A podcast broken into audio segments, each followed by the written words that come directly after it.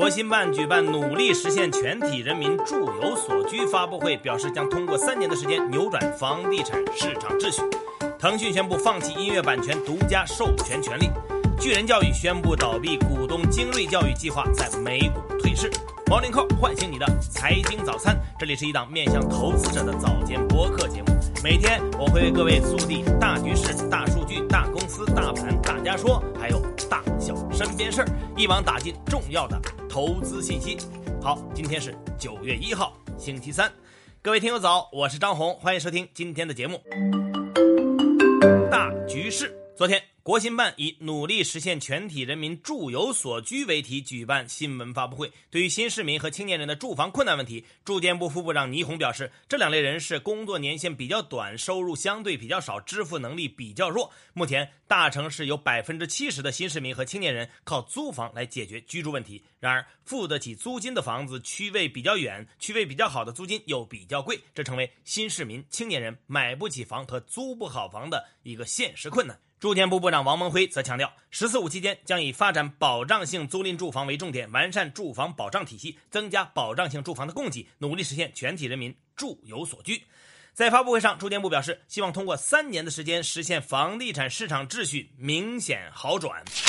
国家市场监管总局在七月二十四号发布了腾讯控股有限公司收购中国音乐集团股权违法实施经营者集中案行政处罚决定书。腾讯按照要求将绝大部分独家协议按期解约，剩下的部分，腾讯也在昨天发布了声明，称向未能按期解约的上游版权方发送了关于放弃音乐版权独家授权权利的声明，明确放弃音乐版权独家授权权利，还通知相关上游版权方可以自行向其他经营者进行授权。腾讯音音乐的垄断地位就此彻底打破，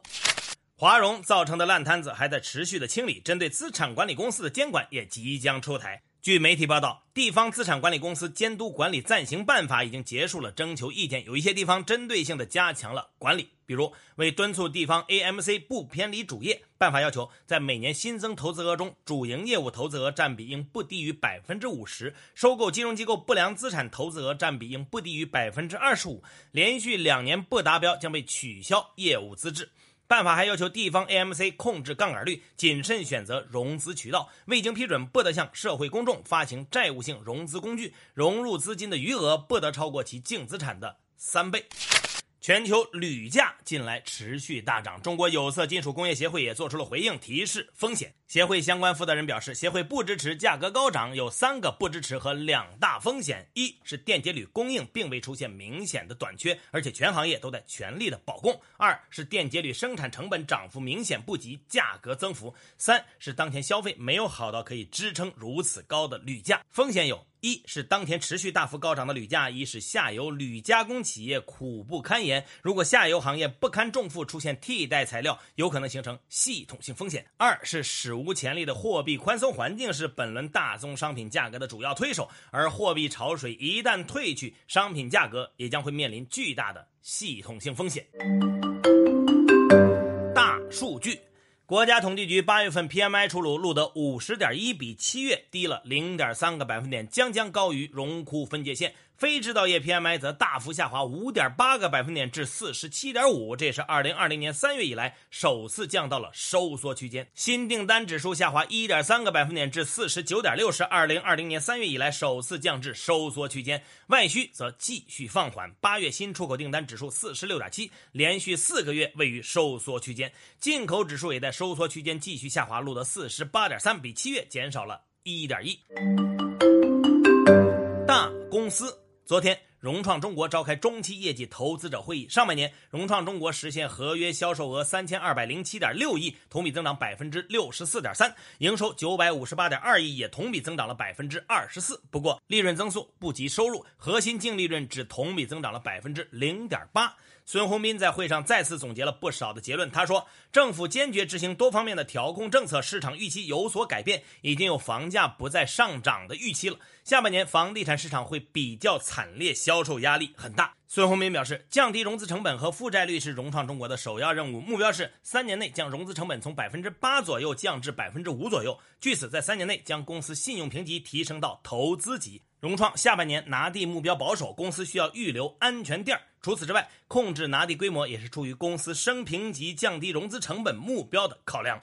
风口浪尖上的恒大也在昨天发布了自己的中期业绩报告。报告期内，集团实现收入为人民币两千两百二十六点九亿元，同比下降了百分之十六点五；毛利为二百八十八点四亿，同比下降了百分之五十六点七五。恒大表示，毛利减少主要由于交楼面积减少及集团进行了全国促销活动，实施销售价格优惠，销售均价下降。此外，恒大还特别表示，截至业绩公告日期，一些与房地产开发相关的应付款项逾期未付。导致集团部分项目停工。目前，恒大正与供应商及建筑承包商洽谈，将尽最大努力持续运营，争取按时交楼。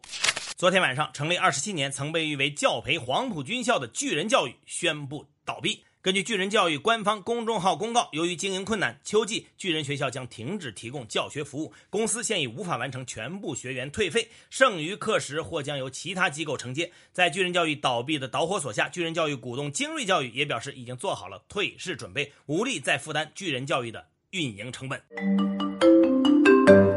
盘时间到，昨天是八月的最后一个交易日，周期股继续走强，A 股沪指收报三千五百四十三点九四点，涨幅百分之零点四五，八月飘红收官。深成指收报一万四千三百二十八点三八点，跌幅百分之零点六六。具体来看，盘面上板块多数上涨，采掘领涨，钢铁、房地产、建筑装饰等板块涨幅居前，休闲服务领跌。题材概念方面，医疗废物处理领涨，磷化工、钛白粉、水泥、煤炭等概念涨幅居前。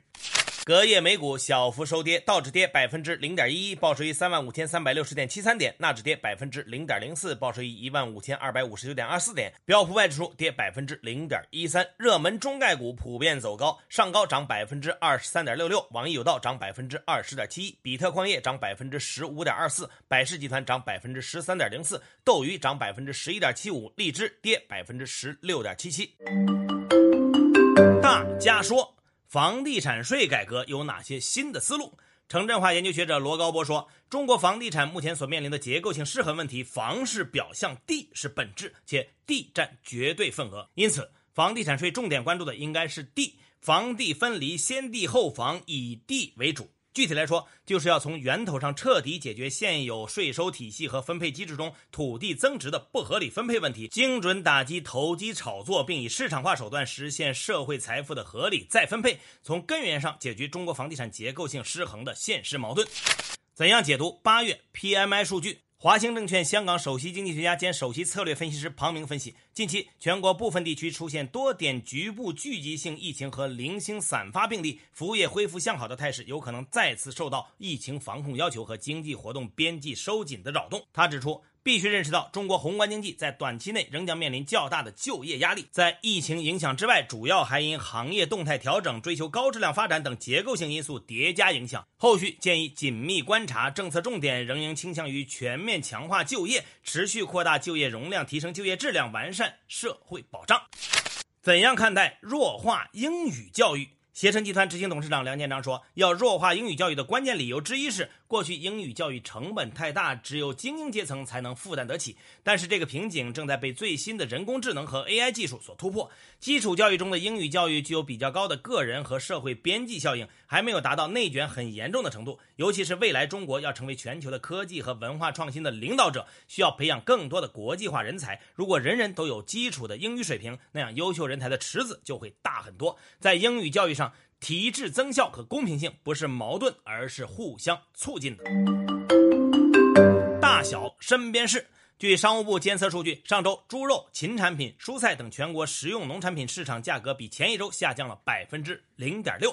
据中国疾病预防控制中心消息，山东滨州近期出现了炭疽死亡病例。我国首个海上二氧化碳封存示范工程昨天在南海珠江口盆地启动，超过一百四十六万吨二氧化碳将永久封存在八百米的深海。昨天是字节跳动宣布取消大小周后的首个发薪日。财新记者从多名公司员工处了解到，当月工资降幅百分之二十左右。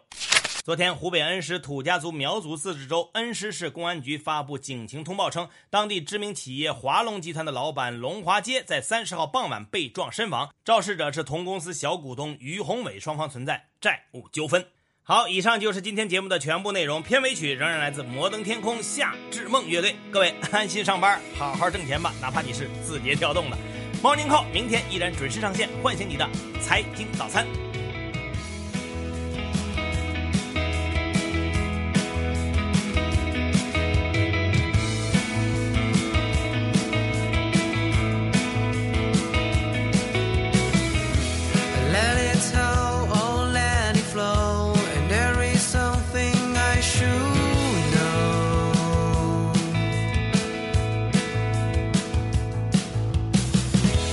leave some